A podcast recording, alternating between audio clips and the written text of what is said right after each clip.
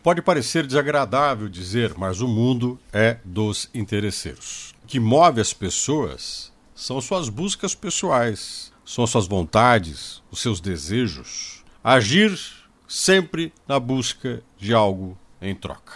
Até mesmo se for por uma causa maior, por um valor elevado, ou mesmo as atitudes mesquinhas do dia a dia. E a história está cheia de exemplos. Um deles é de Calabar. Você conhece?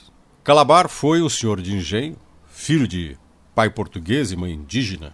Conhecia as terras da então capitania de Pernambuco como ninguém no século XVII.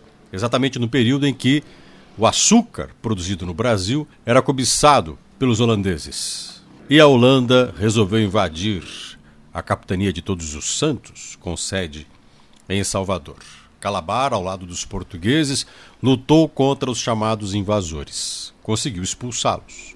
Em 1630, os holandeses retornam para invadir Pernambuco, a maior capitania produtora de açúcar da colônia. Inicialmente, Calabar se manteve fiel aos portugueses, mas acabou mudando de lado. Seu conhecimento das terras, de estratégias, de caminhos que pudessem levar os holandeses à vitória foi vital para que os chamados invasores conquistassem terras no Nordeste.